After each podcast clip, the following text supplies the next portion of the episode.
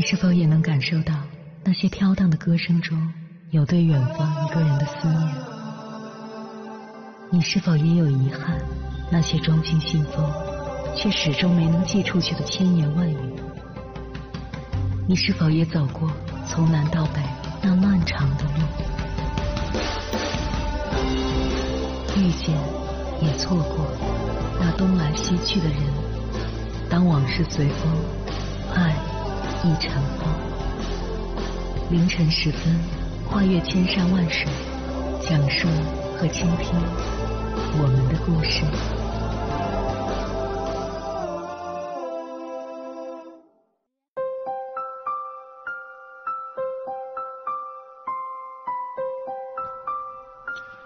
欢迎回来，各位夜行者，这里是正在直播的中国交通广播心灵夜话栏目《千山万水只为你》，深夜不孤单，我是迎波，我要以黑夜为翅膀，带你在电波中自在飞翔。最近有位法务部小姐姐的个性签名在网上爆火，她的签名都是这种画风：签名一，再催就不干了，谁行谁来；签名二。按程序办事，不懂得尊重别人的人也不配被尊重，请知悉。签名三，脾气不好，别惹。当别的职场人还在唯唯诺诺，宁愿受委屈也不敢撕破脸的时候，到了小姐姐这里，主打的就是有火当场就发，绝不惯着别人，从不内耗自己，有一种只顾自己舒服，不顾别人死活的风劲和美感。你别说，换上这种签名之后，找事的人少了，麻烦也消失了，工作变得顺心多了。网友纷纷评论：“这精神状态直接领先别人几十年。”很多人自叹不如。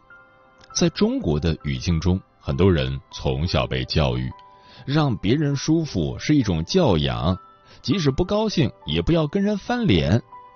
这样的形式规则之下，教养是有了，可有事没事都得憋着，最后憋成了乳腺增生，憋成了抑郁症，憋成了各种结节。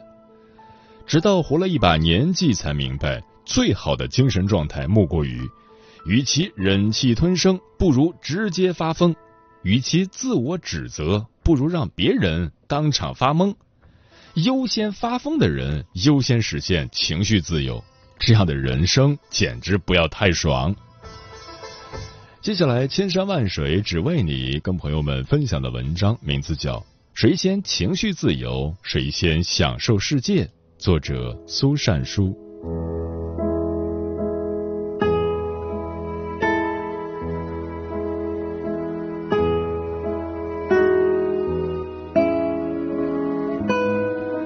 看过一则视频，标题是“吵架给女生带来多少身体上的伤害”。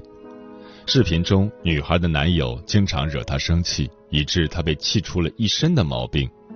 有一次，她给男友发消息，男友居然一天之后才回复。问对方到底干什么去了，男友理直气壮的回答：“我在家里打游戏，没有功夫看手机，并且对忽视女友信息这件事毫无任何歉意。”甚至觉得女友在无理取闹，好嘛？他失去联系的那晚，女友急火攻心，担心男友发生意外。听完男友的解释，女孩又是一肚子火，一整夜没睡。还有一次，她跟男友因为过节吵架，情人节到了，女友瞒着男友为她精心准备了礼物，送了她心仪已久的游戏机。但是男友那边非但什么都没有准备，还指责女友想要一束鲜花是浪费钱，最后勉为其难的给女友送了一箱零食，还顺便埋怨的说了一嘴：“你这样也太不会过日子了。”女孩当场就黑脸了，刚想跟对方理论一番，男友却一言不发的回家了，还自顾自的拿走了游戏机。他们就这样冷战了一晚。第二天，女孩发现自己的脸色黢黑，一摸胸部还有个硬块，吓得赶紧去医院做了个体检，结果居然好几项异常指标：乳腺增生、卵巢囊肿、甲状腺结节。明明恋爱前自己的身体还好好的，各项指标都很正常，这才短短一年不到，女孩意识到，如果再跟男友相处下去，可能不仅仅是生病的问题了，于是果断分手。总惹你生气的人，身体都在告诉你他不合适，千万要远离。前段时间看见一个调研问题。为什么现在的女性得乳腺增生的越来越多了？一个高赞答案是：爱生气，一生气肝就罢工，肝一罢工气就郁结，肝气郁结就会患上乳腺增生，所以才会说乳腺是情绪的靶向器官。二零二三年中国女性健康粉红报告显示。近年来，乳腺癌发病率正在逐年上升，且发病人群逐步年轻化。虽然生气不会直接导致乳腺癌，但如果平时经常爱生闷气或者情绪不稳定，很容易增加患乳腺癌的几率。这是因为你每生一次气都会淤积在胸部，成为伤害乳房的刺，导致乳腺疼痛的加重。其实不仅是生气，你每一次糟糕的情绪都会不同程度的显现在你的身体里。暴躁会留在子宫，郁闷会留在乳房，委屈会留在肠胃，生气容易卵巢囊肿，伤脾胃会抑郁。所以真的要少点内耗，不要生气，气出病痛，难受的只有自己。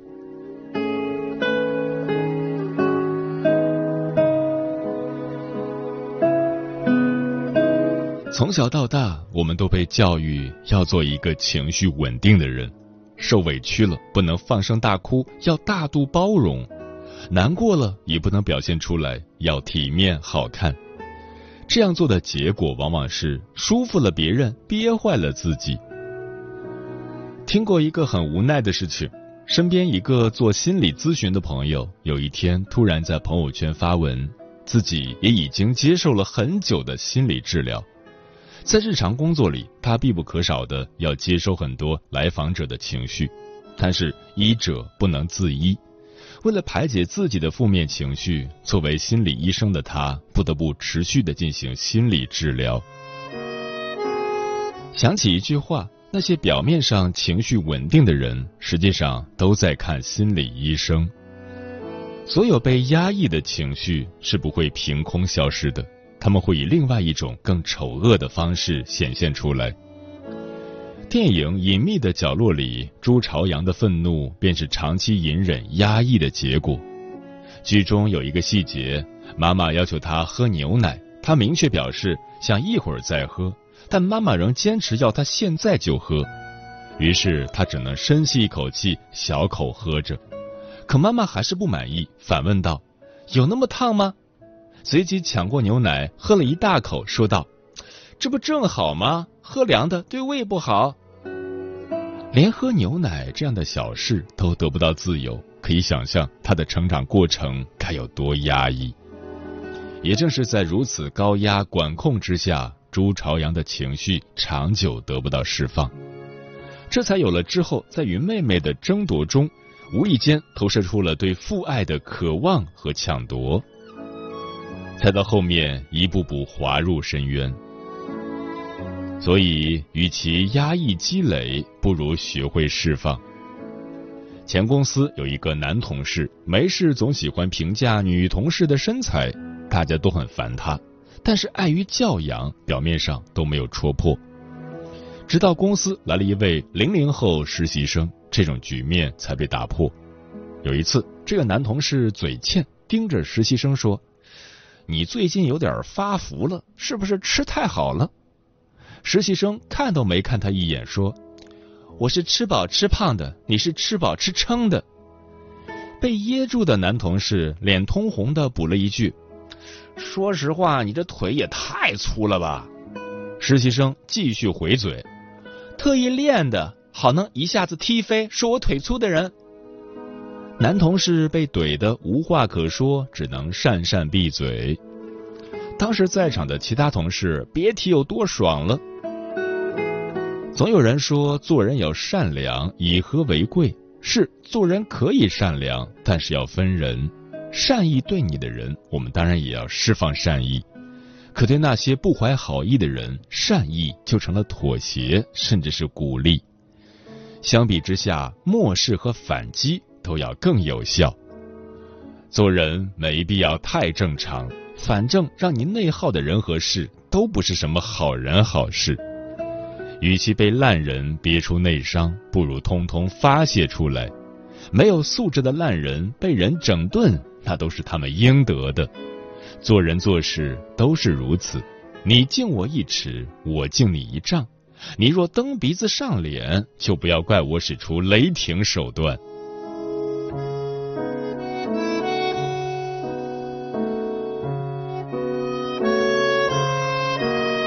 之前网上有篇文章特别火，人到中年，我终于不想忍耐任何人了。文章中的妈妈结婚生育之后，经过十几年的驯化，渐渐成为了他人的仆人，而不是自己的主人。作为一名女性，她早已习惯了凡事都要忍耐的生活，于是发出这样的感慨：有时看见地上撒泼打滚的小孩，难免有点羡慕。就是这样一位习惯了老实过日子的中年女性，有一天突然想过另外一种生活，不再压抑自己，勇敢说出自己的需求，学会直截了当的拒绝，学会关注此刻自己需要什么，什么能让自己感到快乐和满足。于是她开启了另外一种生活，每天叫孩子起床，叫了几遍孩子不起，那就不叫了。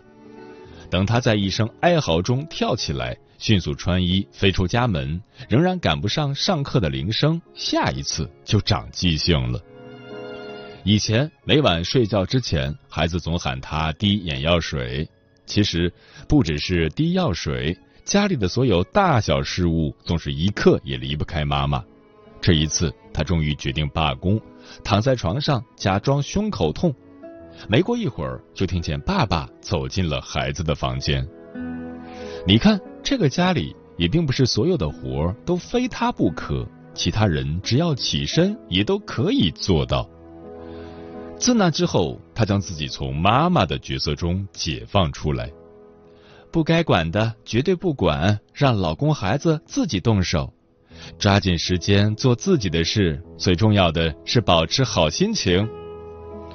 于是，四十二岁的某一天，一位中年妇女开始觉醒。她终于决定放弃做别人眼中的完美角色，而是选择过自己的人生。当决定不再忍耐照顾周围人的情绪开始，当她学会将自己的感受排在首位开始，她的人生终于获得了自由。人活到一定年纪，才会明白。父母、伴侣、子女，终有一天会离开自己，陪伴自己到最后的只有自己而已。让别人开心不是目的，让自己开心才是此生的最大意义。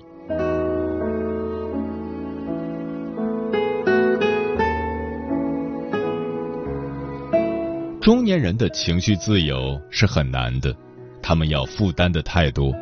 上要照顾父母的心情，下要顾及孩子的情绪，还要在工作中应付各路人马，结果总是我们对周围人越是忍耐，他们越是肆无忌惮；反而是当我们明确底线，甚至发起反击时，他们才不敢无限僭越。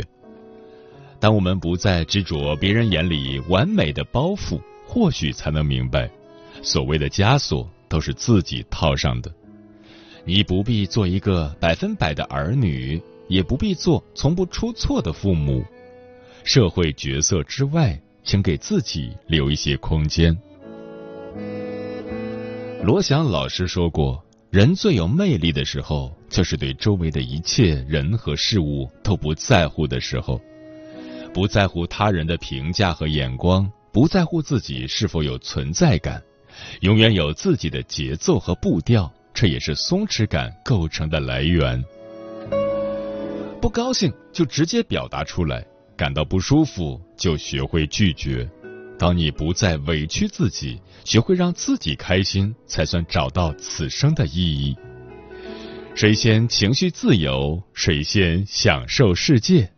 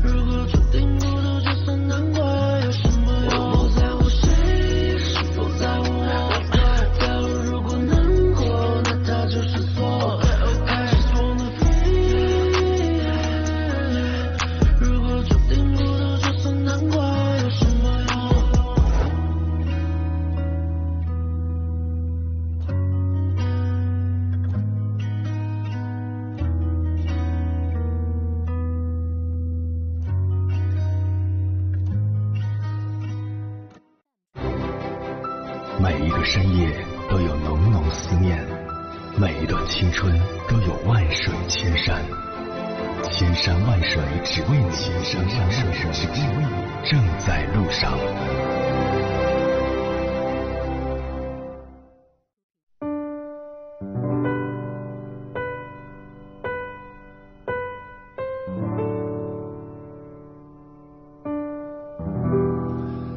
感谢此刻依然守候在电波那一头的你，我是迎波。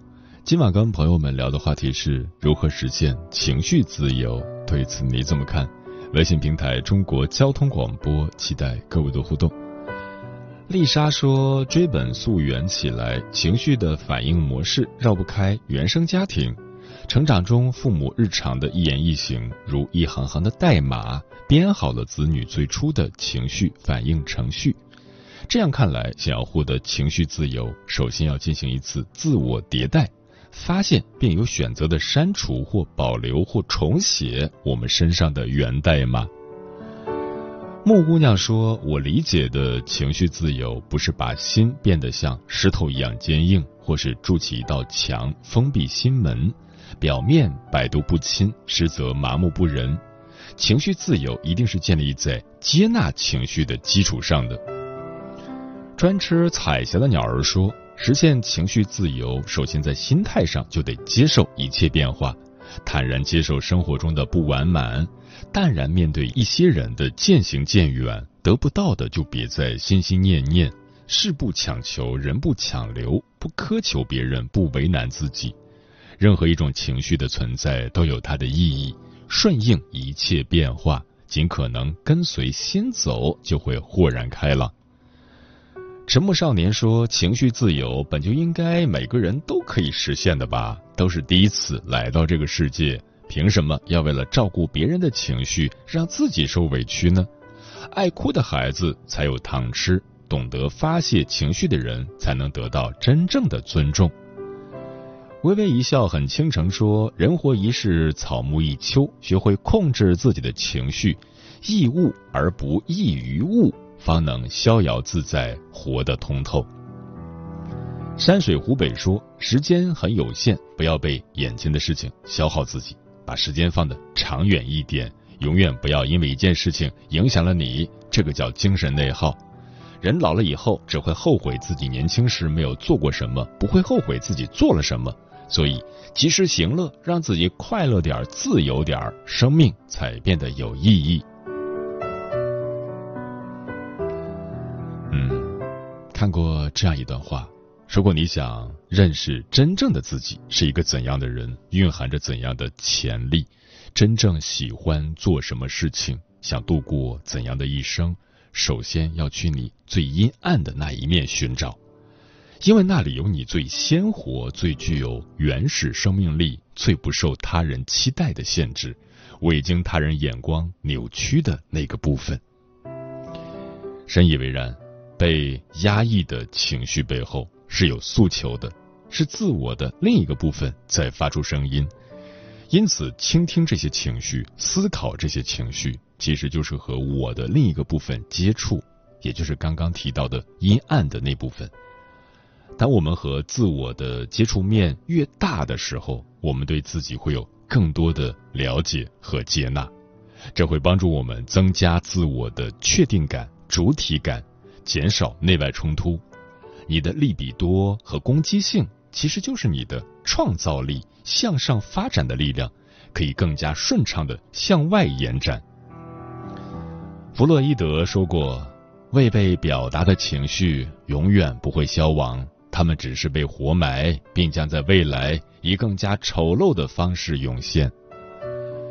我们总是想要去消灭那些负面情绪，或者认为这些情绪不该有是不好的。把它当作洪水猛兽，想要靠理智战胜它、驱赶它，结果往往并不理想。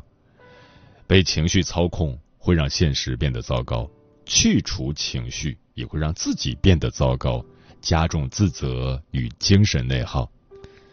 在未被看见的背后，实际上这些负面情绪里饱含着我们生命最原初的活力，所以看见。和倾听情绪，尤其是负面情绪，才是实现情绪自由、解放生命力的根本途径。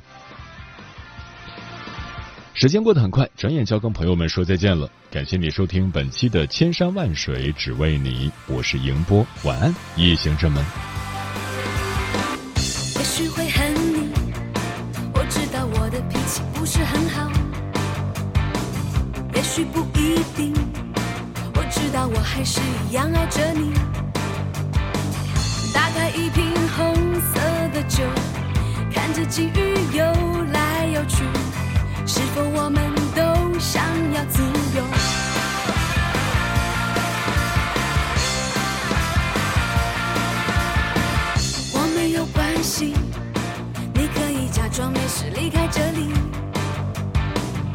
切好安静。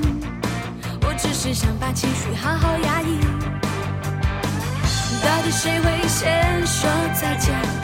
我知道我一定哭泣，走的时候记得说爱我，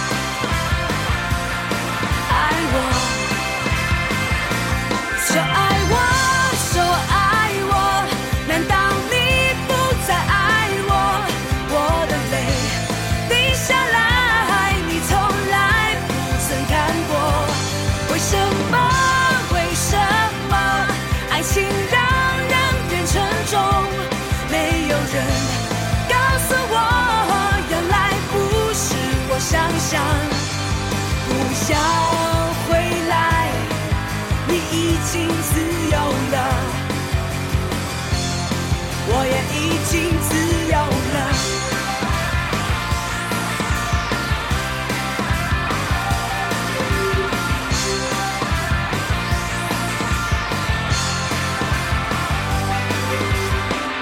我没有关系你可以假装没事离开这里。一切好安静。只是想把情绪好好压抑。到底谁会先说再见？我知道我一定哭泣，走的时候记得说爱我，爱我，说爱